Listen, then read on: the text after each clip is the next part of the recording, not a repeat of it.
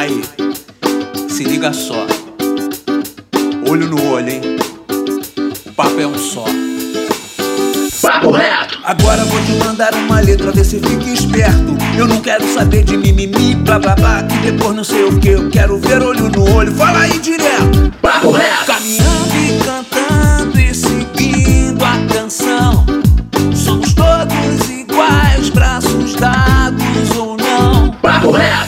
Fala, meu querido e minha querida, meu consagrado e minha consagrada, nosso jovem brasileiro, você, garoto, garota, que ouve a gente.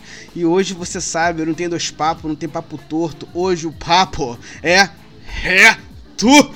Nosso maravilhoso podcast promovido pelo Instituto Reação. E neste podcast vamos abordar o seguinte tema: a influência da moda em nossas vidas. Cara, a moda diz muito sobre a gente, diz muito sobre nossa história e sociedade. A moda é um dos reflexos da cultura em nós. Nos vestimos através de influências históricas e políticas. Mas como é essa influência? Como encontramos nossa identidade no meio de tanta informação? Como é o mercado de trabalho nessa área? Com que roupa eu vou pro samba que você me convidou? São perguntas que nossas convidadas irão responder. Quem vos fala é o Pedro Aurélio, educador do Instituto Reação. E a gente vai construir esse debate junto com os nossos mediadores, que são os educadores do Instituto. Gilson Jorge. Fala, Gilson! Olá, pessoas, tudo bem? Tamo junto. A Mariana Barbosa. Oi, Mari. Bom dia, pessoal. Prazer estar aqui com vocês mais uma vez. E temos a nossa presença flamejante aqui da nossa aluna da OB5, Anne Beatriz Lírio. Fala, Anne. Oi, gente, bom dia. Além dos nossos convidados, que são a consultora de estilo e planejamento de marcas, Mariana Lima. Oi, Mariana. Oi, pessoal. Obrigada pelo convite. Tamo junto. E a historiadora da arte, moradora da Maré, Kelly. Oi, Kelly. Oi, bom dia. E quem vai começar mandando o papo, o papo reto, a nossa primeira pergunta, que vai abrir essa roda vai ser a aluna. E também a nossa entrevistadora, a Anne Beatriz. Pode mandar o papo aí, Anne. Oi, gente, bom dia. Eu queria saber se eu poderia começar fazendo a pergunta para Mariana.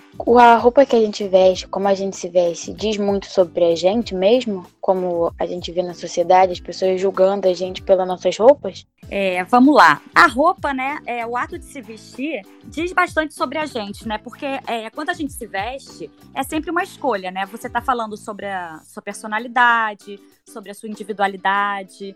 É aquele momento que você se constrói, né? Quem você é e o que você defende. Muitas vezes você tem medo e você é, se veste como um padrão para ser aceito num grupo. Outras vezes você está manifestando um desejo ou um não desejo. A gente pode colocar uma, uma roupa com uma frase política, a gente pode colocar essa mensagem escancarada, a gente pode colocar uma roupa sem gênero para fazer um posicionamento que a gente acredita, não acredita no gênero. É, uma, a gente pode colocar até uma cor que represente a cor, é, uma roupa que põe a cor do seu partido, né?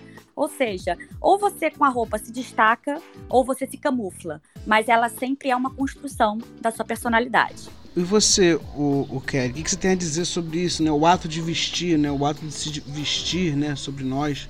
Como é que é isso também dentro da sua realidade, dentro da sua perspectiva? Inclusive, vestir-se significa um ato político para você? Olha, eu acho que o ato de se vestir ele tem como ser um ato político, sim, mas você também pode escolher não usar a roupa como uma manifestação política, né?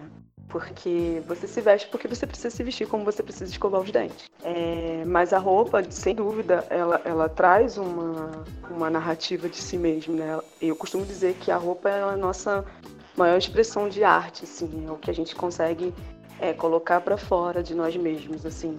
Isso é quando você escolhe a roupa como uma ferramenta política, ela pode ser muito eficaz. Sim, acho que você tem essa escolha. Queria saber como a gente consegue ver a moda assim no nosso meio, no nosso dia a dia, como ela influencia a gente. Então, Anne, eu acho que a gente pode pensar um pouquinho sobre o que é moda, né? Porque moda ele é um comportamento que tá, é um comportamento social, uma expressão de uma sociedade, né? Moda não necessariamente é roupa. A roupa ela tá dentro desses elementos da moda, né? Então, a moda ela influencia o nosso dia a dia o tempo todo. É a forma que a gente se conecta com as pessoas, é a forma que a gente é, anda pela cidade, é a forma que a gente faz as nossas trocas. Então, a moda ela tá aí o tempo todo. Então, a gente tá, a gente é, nós somos seres que somos influenciáveis pela no, pela moda e a gente influencia muito essa tendência. É um ciclo, né? Então, a gente está consumindo moda o tempo todo. É, os prédios que estão sendo que são construídos pela cidade, isso tudo faz parte de um contexto é, social, político, que é muito é, dentro dessa, dessa ideia de moda, né? Tanto é que a gente vive, na nossa história, a gente tem mudanças significativas de, desses elementos, dessa, do que a gente enxerga pela cidade, pela forma de se vestir e outros contextos aí. Então a, a gente está o tempo todo dentro desse ciclo de moda. É, então, é, Mariana, é, é você, você também responde essa pergunta. Também, também queria depois voltar para a Kelly, porque a Kelly, é, você fez um trabalho, né, Kelly, acadêmico, né, falando sobre a indumentária na favela, né? A gente queria que você comentasse depois um pouquinho sobre isso.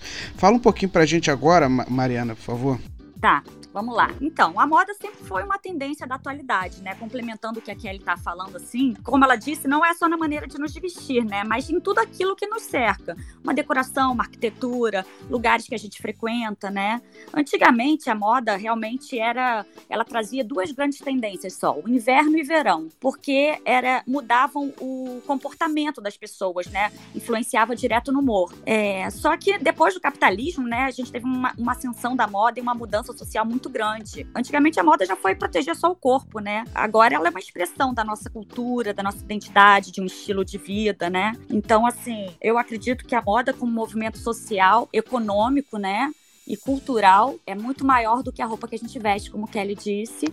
Ela é uma expressão que está nos cercando sempre. Então, é porque eu acho que a, a fala da nossa amiga, ela dá para me dar um gancho para eu começar a falar do trabalho que eu fiz em relação à moda favelada, né? Porque quando ela menciona que a moda ela era para proteger o corpo, a minha pesquisa ela tá muito nesse lugar mesmo da proteção do corpo preto e favelado, né? Porque, por exemplo, quando um menino ele se veste, ele ele sai de manhã para ir para o trabalho, ele, ele se veste para não ser confundido por uma polícia que está o tempo todo enxergando o corpo preto como um corpo marginalizado, né? Então a moda ela tem um papel fundamental de agenciamento de proteção desse corpo favelado. E essa pesquisa que eu tenho feito dentro da, da maré, assim, como, como que o corpo favelado ele, ele se coloca dentro desse cenário da moda, né? Como que ele se comunica a partir da indumentária, né? E qual é a importância de, de estar bem vestido para olhar para o restante da cidade, para não ser confundido e para não ser é, atacado por essa, por essa, por esse estado de necropolítica, né, desse corpo preto.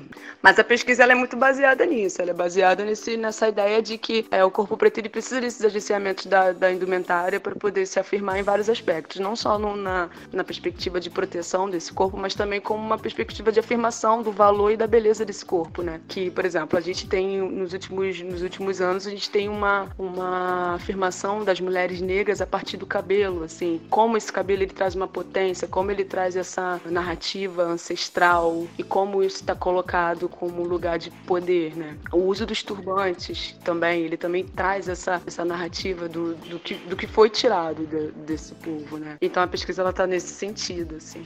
É legal como é que você traz a história, né, para a afirmação da identidade, né? e essa afirmação de identidade se torna uma potência para mostrar toda essa, essa ancestralidade, essa sociedade que foi escondida durante a história, né? principalmente no Brasil, que negou por muito tempo essa história.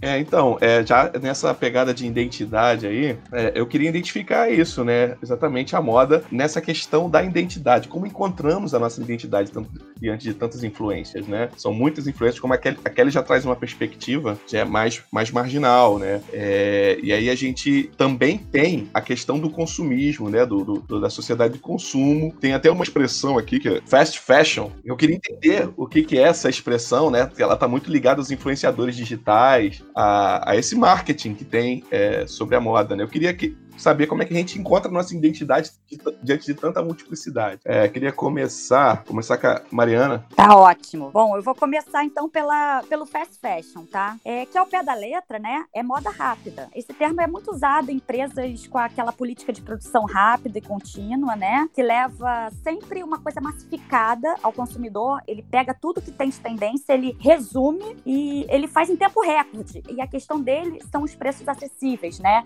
Que na, na questão de concorrência eles ganham porque eles conseguem trazer o resumo das passarelas direto para um, num tempo recorde com preço acessível. Então ele caiu no gosto do, do, dos influenciadores porque é um marketing direto, rápido. No nosso consumismo, ele preenche um espaço vazio e de aceitação, né? Aquilo que está na passarela deve ser o certo, então eu vou colocar e vou me vestir igual para ser aceito. Então, fast fashion acaba engessando muito a nossa expressão. Tem a sua qualidade, lógico, né? De também conseguir trazer as tendências para muita gente que antes não teria acesso, mas a minha a questão da, da sua influência, como a gente chegar é, dentro da gente, né? Esse olhar para dentro dentro que é muito importante, que eu sempre falo para os meus alunos. Procurar quem somos, né, a nossa, nossa história, as raízes, o que a gente viveu, nossos conceitos e também os nossos preconceitos, né? Quanto mais a gente se entende, melhor a gente traduz a nossa personalidade na vestimenta mesmo, né? É, o nosso, a gente consegue ver o nosso estilo. Eu sugiro sempre quando a gente começa um curso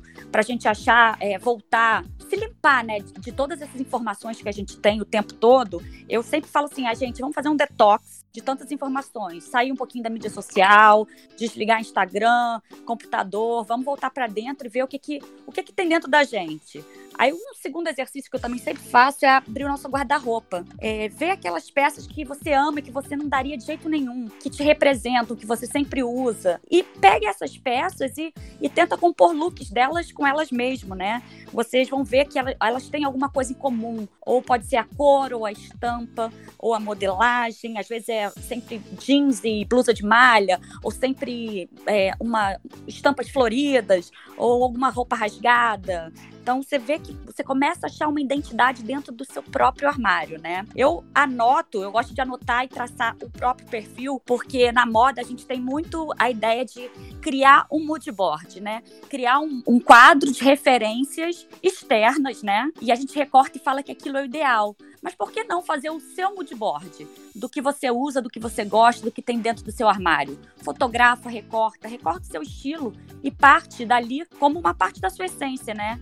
E por último, é, eu acho que ficar um tempo sem comprar e escutar as pessoas também que estão no seu redor falarem sobre o seu estilo, porque às vezes elas enxergam uma pessoa que você nem se enxergava. Ah, você é muito moderna, ah, eu, eu acho que você se veste com roupas muito largas, ou você é muito sensual, usa muita transparência. Às vezes a gente não enxerga que a gente tem um comportamento comum e as pessoas enxergam melhor do que a gente, né? Então, por último, eu sempre pergunto às pessoas ao meu redor como elas me enxergam. Então, Mariana, muito legal isso que você está falando sobre a essência, né? Eu, eu particularmente não conhecia esse termo fast fashion, né? Mas quando fui me, me deparar com esse termo, eu lembrei dessa, dessa ideia de, de como a moda ela tem uma história na nossa vida, né? Às vezes a gente está usando uma roupa que é da nossa mãe. A, a, roupa ela tem uma função de essência, né? Ela vive momentos com a gente, né? Então eu não sei até que ponto esse produto fast fashion ele contemplaria, né? A, as pessoas que a gente está falando aqui, né? Que são jovens de favela, de periferia, né? Que muitas das vezes, assim, que isso foi uma coisa que eu consegui apurar um pouco na minha pesquisa, é que a roupa chega a ser uma conquista, né? O que, que é um cara comprar um tênis Nike no final do mês, né? Esse tênis Nike ele significa um esforço do trabalho dele, né? Ele teve aquela aquela coisa do, do comprar, do juntar, do parcelar, e ele vai lá e bota esse tênis que ele divide com os amigos, que também ele empresta para esse amigo, né, que vai para uma festa especial. Então a roupa ela, ela cumpre uma função muito muito afetiva no nosso meio, assim. Então eu confesso que fiquei um pouco chocada com fast fashion, eu não conhecia, né? E eu acho que esse esse, esse tipo de produto ele vai contemplar um, um, uma parcela muito pequena, assim, de pessoas que estão que têm esse poder de consumo instantâneo, né? De mudar. E eu tenho uma crítica a esse tipo de, de, de produto, porque também, pensando rapidamente, é a gente talvez gerando um pouco mais de, de lixo, né? Não sei, porque você Sim. usa uma coisa meio que descartável, né? Você vai jogar fora e você não passa para outra pessoa. Por exemplo, eu sou uma das mais novas da minha família, então eu já usei muita roupa das minhas primas, né?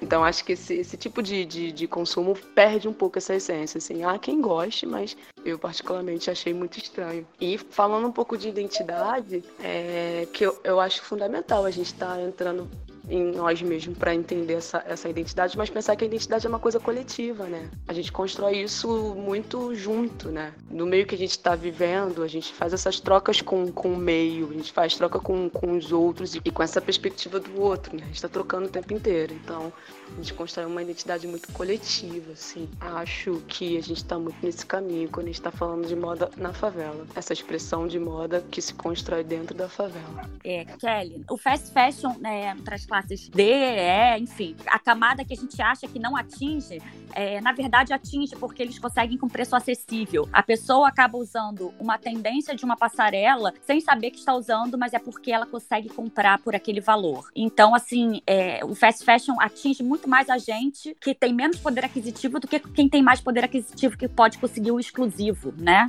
Então, assim, uhum. o fast fashion atinge indiretamente, né? A gente acaba usando uma coisa que é uma tendência, às vezes sem saber, porque é o preço mais acessível que a gente consegue comprar. E realmente acredito que o fast fashion gere muito mais lixo e a questão da ética, de como ele é produzido para chegar nesse valor tão barato, né? Que hoje em dia a gente vai muito atrás e graças a Deus a gente está com essa ética, procurando essa ética na construção da, do produto. E por último, assim, é, falando sobre, sobre o, o fast fashion e a moda que tem o coletivo. É muito engraçado, tem um caso de uma marca chamada, não sei se é a Headley, que nos anos 80, 90, ela era a marca da galera da Zona Sul, Playboy, de pessoal que ostentava, né? E virou um desejo da, né, do pessoal da comunidade. E eles compravam, eles guardavam, como você falou agora do, do tênis, né? E, e a marca teve que fazer um reposicionamento enorme de preço, de qualidade de produto, porque ela mirou num cliente e todo mundo da comunidade queria ser aquele menino. Todo mundo quer ter o Kenner, cara. É, Kenner, tá ligado? Exatamente, que é o mesmo grupo da, da Headley, né? O Kenner e a Headley são o mesmo grupo. É, a comunidade dominou esse produto, se identificou e se apropriou. Então ele saiu desse nicho da Zona Sul e até hoje a marca visa um público diferente do que ele começou a, é, começou a produzir. Ah, eu Obrigada. sempre quis ter uma Kenner. Quem nunca, né, cara? Pô, Quem chinelo nunca? Kenner boladão, tá ligado? Porra. Não, eu gostava da branca, aquela, aquela branca, com a fivela branca, a parte de baixo branca, meu Deus. Obrigado. é, obrigada, meninas. Eu queria fazer uma pergunta, é, não é uma pergunta, na verdade, um comentário, e queria saber se a, se a Kelly podia falar também um pouco sobre isso. É que tem um pouco a ver com a minha experiência pessoal, né? Eu fui uma jovem de favela, porque agora eu não sou mais jovem, né? Tô aí batendo na porta dos 30. E. E, e... Você é, é jovem. Ai, obrigada, gente. E enquanto adolescente, eu me via muito numa. Hoje eu percebo que era uma obrigação, né? Mas na época eu me via muito obrigada numa pressão de, de usar as roupas, né? Que expunha mais o meu corpo, onde deu que eu tinha que usar saltos muito altos, de usar roupas mais curtas, roupas mais apertadas. E conforme eu fui ficando um pouco mais velha, fui, né, tendo uma carreira, fui, né, fazendo outras coisas, eu meio que relaxei nessa, nessa condição dessa obrigação. E hoje, assim, é, eu vou analisando, né, as marcas, né, que são direcionadas à classe, à classe média, elas não necessariamente têm esse apelo, né, da roupa que é mais apertada, que é a roupa que é mais curta, mas ao mesmo tempo eu fico analisando isso, fico pensando, será que estou tendo uma visão muito conservadora da roupa curta, da roupa apertada, sabe? Que, que você, não sei se você tem essa impressão, Kelly, mas que o que é direcionado para gente, né, que é de favela, tem uma pegada, né? A gente vai numa loja popular, é, é, as roupas é, é, tendem a ser muito mais coloridas, muito mais apertadas, muito mais curtas, enquanto as marcas que são direcionadas à classe média não necessariamente têm esse apelo. Eu não sei se é uma visão conservadora é, minha ou se você acha que isso existe, tem uma, é, de fato tem uma relação. Ó, talvez eu vá começar uma, uma viagem aqui e aí vocês me parem, né? Porque assim, Eu acho que o, os olhares que estão voltados para a favela são os olhares muito dentro de uma estrutura muito racista, né? Então, quando a gente olha para o corpo favelado, a gente está sempre é, objetificando esse corpo. A gente está trazendo sempre uma perspectiva. Ou quando a gente está falando do menino, a gente está falando do, do corpo marginal.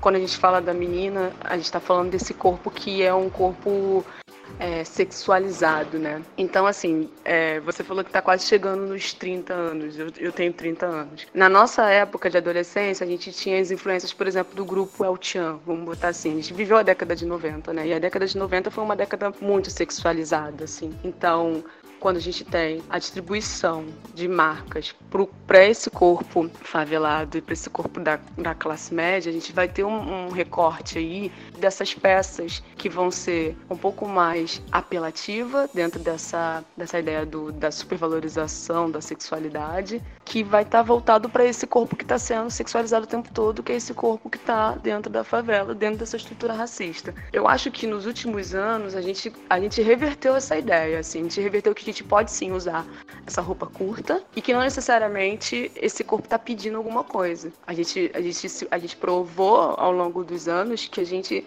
e nós somos corpos potentes e que a gente pode fazer a escolha das nossas peças. E, e tá usando uma roupa curta, uma roupa apertada, não significa que a gente quer alguma coisa ou que a gente precisa que a gente está sexualizando esse corpo. O, o, olhar do outro que é um olhar equivocado, né? Então, assim, eu, eu vivi também essa, essa perspectiva da roupa apertada, da necessidade de estar tá dentro desse padrão, mas eu acho que a gente conseguiu sim é, subverter essa ordem de como o nosso corpo é enxergado, assim. Eu acho que a gente conseguiu é, na verdade, a gente está nesse processo, né?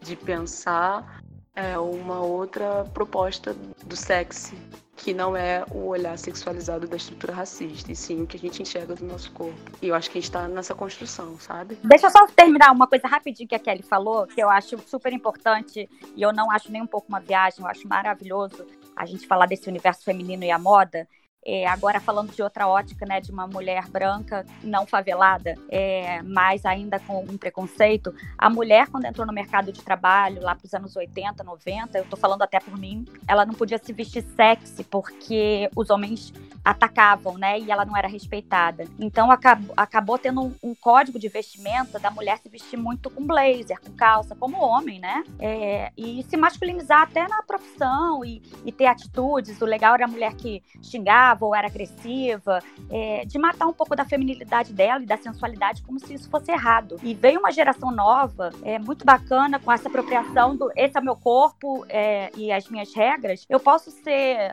sensual, eu posso ser feminina e posso ser uma super empresária, né? Então, assim, a minha geração sofreu muito preconceito de é, você chegou aí porque você se vestia assim, com saia curta. Imagina eu vestir uma saia curta para ir trabalhar. E eu adorava, mas eu tinha que usar roupas comportadas porque senão eu não era respeitada no meu meio. E por mulheres mesmo, tá? Não era por homens, não. Então eu vejo uma geração nova que vem aí com empoderamento do corpo, por mais que essa palavra seja batida, de tanto faz a roupa que eu tô usando, né? Tem que ver um pouquinho mais por trás disso, dessa mulher. E um resgate de muitas mulheres da geração dos anos 80 e 90 de poder voltar a ser feminina, usar saia, usar decote, que isso não é vulgar, é linda. A gente tem que aceitar. Mariana, tem uma questão também do, do ritmo, né? Do funk, do samba dentro da favela, assim. O funk, o samba são, são ritmos muito fluidos, assim. Às vezes a, o que a gente está chamando de sexo, tá, é, talvez seja uma ergonomia do, da dança, do corpo, assim, que esse corpo dançante que está fluindo dentro do funk, que está fluindo no samba, talvez uma, uma roupa muito fechada, talvez não, não, não siga essa fluidez, assim é o que a gente estava falando no começo, né? De como a moda influencia, de como a gente influencia a moda. E tudo está muito dentro de um ciclo, né? Então você ter no final dos anos 80, começo dos anos 90, esse boom do funk na favela e ele trazendo essa perspectiva também sensual, né? Você tem essa, essa necessidade da fluidez mesmo, da música, do corpo e como isso está interligado e de como isso é, influencia na forma que esse grupo vai se vestir. E eu acho que é, é libertador, né? De to, em todos os aspectos. Está falando de uma liberdade mesmo de, de pressão, de escolha, de, de corpo, corpo, minhas regras, e a gente segue aí disputando esses, esses lugares, assim, de poder vestir o que a gente quiser em qualquer lugar, né, do nosso jeito. Oi, então, é, reparei que vocês estão falando aí sobre se vestir, e ela até ressaltou sobre a adolescência dela, dela achar que tem que usar umas roupas mais, mais apertadinhas. Então, eu tenho 15 anos, então, tipo, o que eu tô vivendo, né, é mais ou menos isso, das meninas quererem se mostrar mais sobre o corpo, querer usar umas roupas mais, assim, que mostrem mais o corpo. Eu acho que a forma que a gente se veste nem sempre quer dizer o que a gente é. Pode até demonstrar muito sobre a gente, só que não quer dizer sobre o nosso caráter, entendeu? Independente da forma que a gente for se vestir, sempre vai ter alguém que vai julgar, que vai falar, nos abusar, entendeu? Então, mesmo que eu saia com uma calça jeans, uma blusa larga até meu joelho, vai sempre, sempre ter alguém que vai falar. Então eu acho que a forma que a gente se veste, às vezes é muito julgada sem precisar, porque é só uma forma que a gente quer se expressar, uma forma que a gente se sente bem e confortável. Maravilhosa. Arrasou. Arrasou mesmo. Uh, galera, a gente tá se encaminhando pro nosso final, esse papo tá maravilhoso, queria continuar aqui por horas, mas a gente. E aí, eu queria puxar essa última pergunta para o mercado de trabalho, né? A gente, a gente sempre tem é, o objetivo aqui no nosso Papo Reto é de lidar também com a questão do, das profissões, né? A gente está falando com jovens que estão em idade escolar aí, daqui a pouco estão se lançando no mercado de trabalho. Então eu queria falar das profissões, das possibilidades de profissão, profissionalização dentro do mundo da moda, seja aí como uh, produtor de roupas, seja como uh, estudioso até, enfim, quais são as possibilidades dentro do mundo da moda de profissionalização? Queria que vocês pudessem dar umas dicas. Não, então. Eu fui uma jovem sonhadora com em ser uma grande estilista, sei lá, do são Paulo Fashion Week, assim. Queria ir para Milão, Nova York. Só que depois, assim, eu fui vendo que a gente tem, tem uns caminhos que é um pouco mais árduo, né?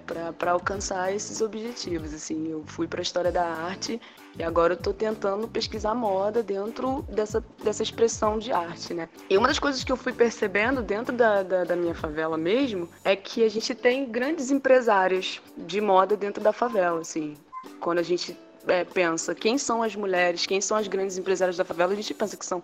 A gente percebe que são donas de loja de roupa, são, são mulheres que, que são as cabeleireiras, são as, as manicures, e assim, a gente tem uma, uma oferta de trabalho dentro, dentro da moda que, que vai desde a da menina que faz a sua unha, que faz a sobrancelha, a grandes estilistas que saem da favela também, né? Então, assim, a gente tem modelistas, a gente tem é, uma gama de possibilidades dentro da favela de pessoas que estão produzindo moda dentro da favela, né? São pessoas que, que se mantêm a partir dessa, dessa, dessa prática e movimentam consideravelmente a economia de dentro da favela. E quando eu penso assim em, em dica, eu, eu pergunto pra Mariana, Mariana, qual é a minha dica?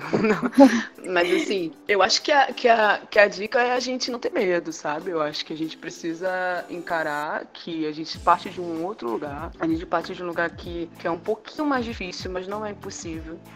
A gente tem exemplos dentro da nossa quebrada, a gente tem exemplos dentro da favela de pessoas que, que fazem e que, e que conseguem mesmo ser uma profissional de qualidade dentro da moda, né? E de uma forma mais prática, assim, eu acho que a gente precisa pesquisar é, lugares que ofereçam cursos um pouco mais técnicos, né? De moda, é, de produção, de, de vestuário. Eu acho que a gente não, não pode diminuir o que a gente já tem, sabe? Eu acho que a gente precisa buscar isso que, que, que a gente já consegue perceber na gente e, e seguir com essa ideia desse sonho, né? E eu acho que é isso. Quase me emocionei agora. Ah, lindo, lindo. É, eu realmente eu comecei a fazer moda, não existia nem faculdade de moda, né? E fui julgada por muitas pessoas como era um hobby, que eu gostava de comprar, que gostava de me vestir, de brincadeira, inclusive da minha família, obviamente. E eu fui pagando meu curso por fora, né? Eu fazia no, no Senac, no Senai, no Jacaré. Então eu convivi com diversas realidades de pessoas batalhadoras e criativas que me tiraram dessa bolha que foi maravilhoso. É, mas mesmo assim, eu sempre reparei da, da pouca oportunidade. As faculdades são muito caras, os materiais eram caros, os livros, os cursos que indicavam para a gente fazer lá fora, né?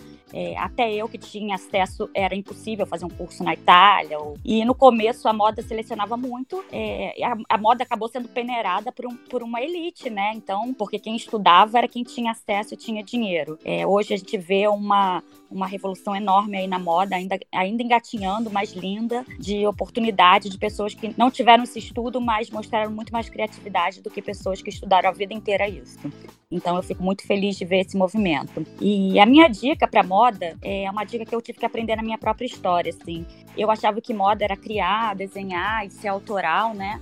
E, então, assim, estudem sobre as profissões da moda, para saber onde você se encaixa. Nem sempre você vai se encaixar no papel de designer de moda, de estilista, mas isso não quer dizer que você não trabalhe com moda, né? Hoje a gente tem o papel do comprador, né, que é o papel das pessoas que compram matéria-prima, negociam, veem valor, entrada é, de, de, suprimentos. É, a gente tem é, o pessoal da estamparia, que tem esse olhar de qual estampa, qual frase, qual silk, é, para aquele modelo, o que, que eu vou colocar ali de desenho ou de cor. É, o marketing, como você, hoje com mídias sociais, então, como é que você posiciona a sua marca no marketing? Não é mais capa de papel em revista, né? Como você se comunica no Instagram, no Telegram, no Twitter, uh, enfim, num desfile, numa passeata, numa rua como é que você vai comunicar o seu marketing? Então, marketing de moda é muito importante. Um dos setores que ninguém é, valoriza, e eu acredito que seja o coração de toda empresa, é o planejamento. Quem está por trás dos números? Quem consegue entender que quantos vestidos, quantas blusas, quantos tops tem que ter uma coleção e transformar isso número em verba? O planejamento é essencial para andar de mão dada com o estilista, sabe? É, o pessoal da distribuição, eu lembro que uma época eu ganhava bônus que se a roupa chegasse a, é, e vendesse logo na, na loja, né? E aí eu era amiga do pessoal do, do centro de distribuição e ligava, gente, libera logo minhas roupas que eu fiz para a loja para eu vender e bater a cota. O fornecedor, que é o nosso parceiro que está aí do outro lado, são as pessoas que costuram, que trabalham, que entregam o produto para a gente, a gente cobra tanto e, e eu tenho fornecedores que trabalham comigo já 18 anos, assim, viraram amigos, né? E, e por último, controle de qualidade, assim, é, antes de liberar para a loja, a pessoa que revisa a roupa, revisa a costura, revisa as normas, etiquetas, é, para liberar aquele produto, para você, você, lojista, não tomar uma multa, né? E para ver se tá com, o seu cliente vai ficar satisfeito com aquela qualidade. Então, assim, dentro da moda, isso foram alguns exemplos, mas é, a gente pode se encaixar em diversos papéis. Estudem esses papéis e vejam onde você se encaixa. Deixa eu só falar uma coisinha, assim. É, a Mariana estava falando sobre essa questão dos valores, né? Por exemplo, a UFRJ tem um curso de artes cênicas e indumentária que pouca gente conhece, assim. Ah, eu, uhum. por exemplo, não sabia. Então é legal a gente estar atento também. Em nível superior, a gente tem a UFRJ oferecendo o curso de artes cênicas e indumentária, que a gente consegue trabalhar figurino. É, no a PUC, né, que está bem pertinho aí da galera da Rocinha, ela oferece. É, você consegue uma bolsa no curso de design de moda da PUC. Não estou dizendo que é fácil, né? É, tem, tem um trabalhinho aí nesse trajeto. A Fitec oferece um curso de produção de moda, né? Que é, que é nível médio e que a gente tipo, consegue fazer, é, abre edital todo ano o, o, próprio CETICT, assim, o Senai CETICT, que eu fiz só seis meses, mas o Senai CETICT, ele também oferece é, a bolsa pelo, pelo FIES, né? Você consegue financiar os seu, seus estudos no Senai CETICT. Então, assim, você tem caminhos, assim, que, que você pode fazer para conseguir se especializar. Não vai ser fácil, não, ninguém nunca disse isso, né? Sempre foi me disse, mas é possível estar dentro desse, dessas brechas aí que, que dão pra gente e, e conseguir chegar lá, assim. Eu também tô na mesma busca e vamos junto, porque eu tô também tentando. Vamos nós. É isso aí, gente. Nossa, que palavras lindas e maravilhosas. É importante a gente entender um pouquinho como é que funciona esse mercado e também entender a valorização da nossa identidade e como essa valorização influencia, pode influenciar em toda a produção de moda nacional, regional, seja o que for. Por isso que é importante a gente nos entender antes de nos vestir. E aí eu vou dizer aqui, diga quem você é, me diga, me fale sobre a sua estrada, me conte sobre a sua vida. Tire a máscara que cobre o seu rosto, se mostre e eu descubro se eu gosto do seu verdadeiro jeito de ser. Isso é pitch, cara. Caraca, tudo a ver, cara. Bizarro, bizarro, bizarro. bizarro. O importante, o importante é ser você, entende? E assim nós finalizamos nossa edição, vigésima edição desse podcast Papo Reto aqui do Instituto Reação e nós agradecemos muito. Eu, Mariana, Gilson, Iane, Beatriz, agradecemos a você, Mariana Lima. Agradecemos a você, Kelly. Muito obrigado pela presença de vocês. E também agradecer a Anne Beatriz, que aceitou o nosso convite de ser também uma das entrevistadoras, nossa aluna da UB5. Nada, gente, que isso, conta comigo. É Obrigada pela oportunidade. Anne, eu amei falar com você. Ah, muito obrigada, ver vocês também. É bom, né, conhecer um pouco mais. É, Obrigadão. valeu, gente. E assim nós finalizamos. Muito obrigado, valeu, tchau! Aí, se liga só. Olho no olho, hein? O papo é um só. Papo reto! Agora vou te mandar uma letra, vê se fica esperto. Eu não quero saber de mimimi, blá blá blá, que depois não sei o que. Eu quero ver olho no olho, fala aí direto. Papo reto! Sem essa de ficar me dando volta, confundindo, tá ligado? Já saquei, eu tô sentindo o pensamento, tá travado. Fala aí, mano, direto. Seu discurso sem ruído no trajeto. Papo reto! Caminhando e cantando e seguindo a canção.